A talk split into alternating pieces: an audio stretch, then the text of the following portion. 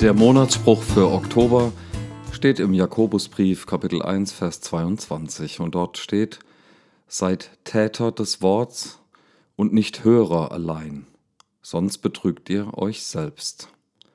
Seid Täter des Worts und nicht Hörer allein, sonst betrügt ihr euch selbst. Jetzt muss ich ganz tief in meine Prägung einsteigen, wo mit dem Wort zumeist eigentlich die Bibel gemeint war, ja, oder so die, die Wahrheit, die von der Bibel transportiert wird. Oder womöglich Jesus selbst, ja, seid Täter dieses Worts. Ja, da wird äh, zur Aktion aufgerufen, Täter des Worts. Lasst den Worten Taten folgen. Ja, die Theorie, die ist in die Praxis umzusetzen. Ja, nicht, nicht nur reden, nicht nur vom Evangelium reden, sondern ähm, das auch äh, predigen, loswerden, äh, in die Tat umsetzen einfach. Ja? Praxis ist das Stichwort. Vielleicht ist äh, eben auch das Reden an sich gemeint, ja? als, als gesprochene Tat gewissermaßen. Wie so ein, ein, ein Zeugnis ablegen, ein Bekenntnis aussprechen oder ermutigen jemanden oder zurechtweisen, halt predigen so, ja? weitergeben des Wortes. Einfach so überhaupt mal in Aktion kommen. Das ist, glaube ich, hier das Entscheidende, wenn wir über diesen Begriff mal nachdenken, Täter eines Wortes zu werden. Ja, natürlich, wenn man in die Geschichte oder in, in, in die täglichen Nachrichten schaut, dann, dann sieht man alle möglichen Täter, die diesen, ähm, die diesen Begriff ja auch äh, verdienen, weil sie ähm, aus, aus sag ich mal, idealistischen Beweggründen alles Mögliche, mit allem Möglichen um sich hauen. Und das gibt es äh, leider in Gemeinden auch Leuten, die schlicht und einfach mit ähm, der Bibel oder mit irgendwelchen Schlagworten oder ihren Erkenntnissen um sich hauen wenn man hier von diesem, von dieser Prägung oder von diesem Gedanken als Täter des Wortes, ja, davon ausgeht, dann sagt man, also da ist ein Wort, irgendeins, das kommt irgendwo her, keine Ahnung. Ähm, und wenn du jetzt tatenlos bleibst, ja, wenn ich, wenn ich das nicht tue, was auch immer das Wort dann bedeutet oder sagt oder will, ähm, das wäre dann allein schon Selbstbetrug nach diesem Vers. Sei Täter des Wortes, nicht Hörer allein. Du, du hörst da was und jetzt setz es mal gefälligst um, sonst äh, betrügst du dich selbst. Ja? Die Frage ist für mich, reicht das? Einfach irgendwas machen, um ja nicht zu scheitern oder zu verzweifeln oder gar das Gesicht zu verlieren, ja, an Achtung zu verlieren in der Gruppe, zu der ich mich da zähle oder ähm, innerhalb dieser Ideologie, der ich da folge. Das ist aber nur ein winziger Teil von dem, was dieser Vers nach meiner Meinung nach ähm, oder nach meiner Erkenntnis nach oder wie auch immer, ähm, was der beinhaltet. Denn wer sagt denn eigentlich, dass ich überhaupt schon ein Hörer bin? Wer sagt dir, dass du denn ein Hörer bist? Sei Täter des Wortes und nicht Hörer allein. Also fängt's wohl beim Hören an. Wer sagt dir, dass du ein Hörer bist? Sagst du dir das selbst? Weil du dich äh, bestimmten Worten aussetzt? Ja, weil du ähm, vielleicht Sonntag für Sonntag einfach irgendwas hörst und einfach schluckst? Ja, oder weil du, äh, weil dir Dinge gesagt wurden ähm, in deinem Leben, die du halt einfach annimmst, die du halt hörst und nicht weiter hinterfragst, nicht weiter darüber nachdenkst, das einfach, einfach tust aus den erstgenannten Gründen, weil du es halt einfach tun musst. Wenn Reden eine Tat sein kann, wie ich vorher gesagt habe, dann kann auch aktives Hören irgendwie eine Tat sein. Aktives Hören meint ja, dass ich beim Zuhören wirklich mitgehe. Dass ich das versuche nach oder mitzuempfinden, was ich da höre. Ja, also letztlich empathisch reagiere auf das, ähm, was mir da entgegenkommt. Und wirklich offenes Hinhören, aktives Hinhören und womöglich Bereitschaft beim Hören zeigen, um damit etwas zu tun, das ist gar nicht so leicht. Schon wahrnehmen, will geübt und gelernt sein. Und deuten, das, was ich da höre, deuten, quasi anwenden auf, auf eine Wirklichkeit, die ich wahrnehme, nicht nur der das Wort spricht, ähm, das geht ja noch einen Schritt weiter und erst recht dann in die Tat umsetzen. Aber ob es dazu überhaupt kommt, hängt ja davon ab, ob ich überhaupt mal wahrnehme und mich auseinandersetze mit dem, was da ankommt. Achtung, auch hier meine ich, gibt es die Möglichkeit zum Selbstbetrug. Wenn nämlich die kritische Wahrnehmung auf sich selbst aussetzt, wenn das, was ich höre oder auch das, was ich sage, und es gilt natürlich auch auf das, was ich tue, wenn ich nicht in der Lage oder willens bin, das kritisch anzuschauen. Und hier bin ich ganz grundsätzlich, meine ich, auf andere angewiesen. Ich, ich bin darauf angewiesen, gesagt zu bekommen, wie das wahrgenommen wird. Das ist, setzt voraus, dass die Person, die mir das sagt, ähm, das Hören auch gelernt hat. Ja?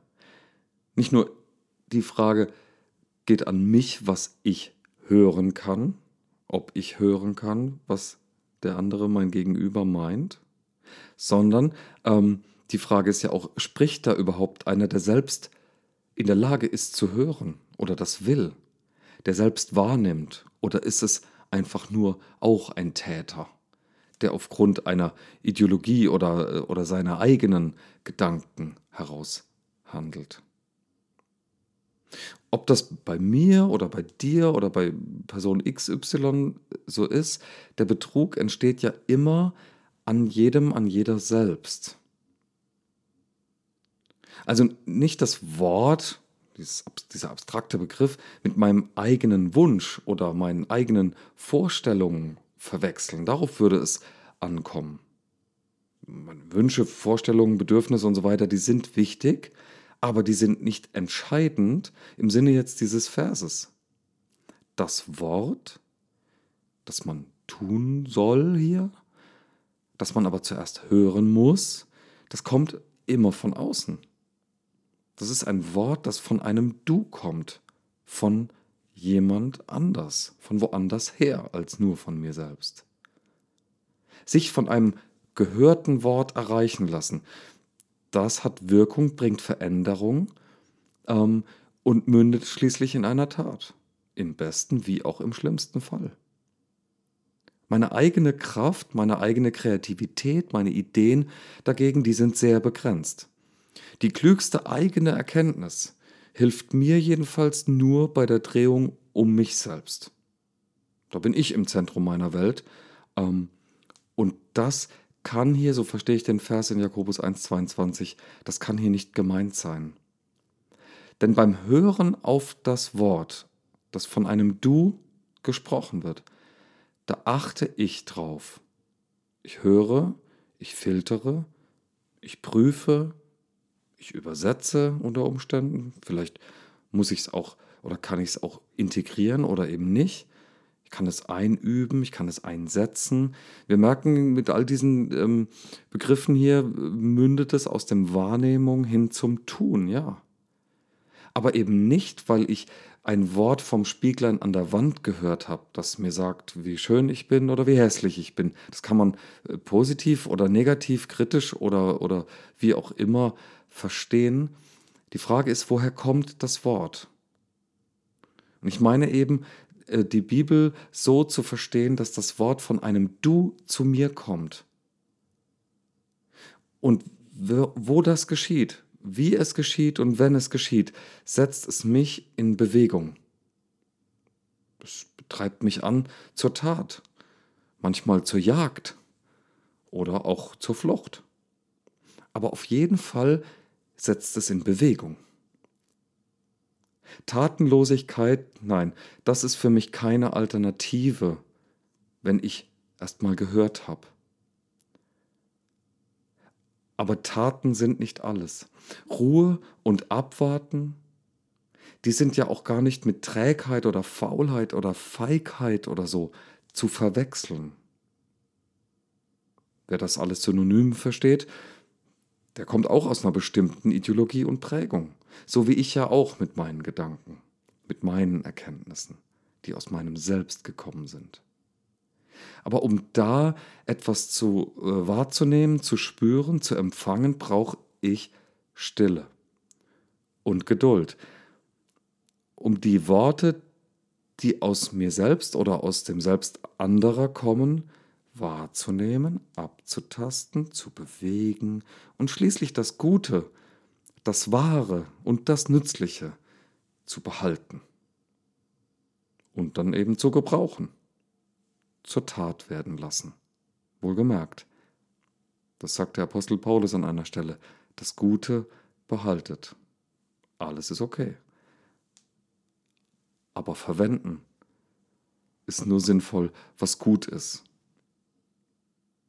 Und deswegen jetzt noch in eigener Sache etwas. Was ich mit diesen kleinen Impulsen hier transportiere, das sind alles Denkanstöße, die auch ich nur gehört, irgendwie empfangen habe, wie auch immer, die mich erreicht haben beim Lesen von Bibel oder Büchern oder, oder Hören von, von anderen Impulsen, beim Meditieren, Studieren, Betrachten und so weiter. Alles ein Hinhören auf das große Du, wie ich den dreieinigen Gott eben verstehe, der zu mir spricht durch alles Mögliche. Ich übe mich darin, auf, in, dem Hinhören. Als ich vor knapp zwei Jahren mit diesen kleinen Sendungen begonnen habe, da war das so ein Impuls von außen gewesen, der mich dazu motiviert hat, das zu tun. Und ich achte immer wieder, Monat für Monat, genau darauf oder bemühe mich eben, dass ich kein wiedergekäutes Zeug von mir gebe, sondern ich möchte Gedanken teilen, die mich bewegt haben, hier zu äußern. Und ich bin offen für Feedback, für Fragen oder weiterführende Gedanken. Womöglich werde ich sie in zukünftige Impulse hier im Podcast oder meinetwegen auch live bei der Predigt irgendwo dann integrieren. Also schicke gerne deine Gedanken an kontakt@erlebtjetzt.de. Und ich bin super gespannt auf das, was du gehört hast. Gott segne dich und uns beim Hören und beim Umsetzen in die Tat.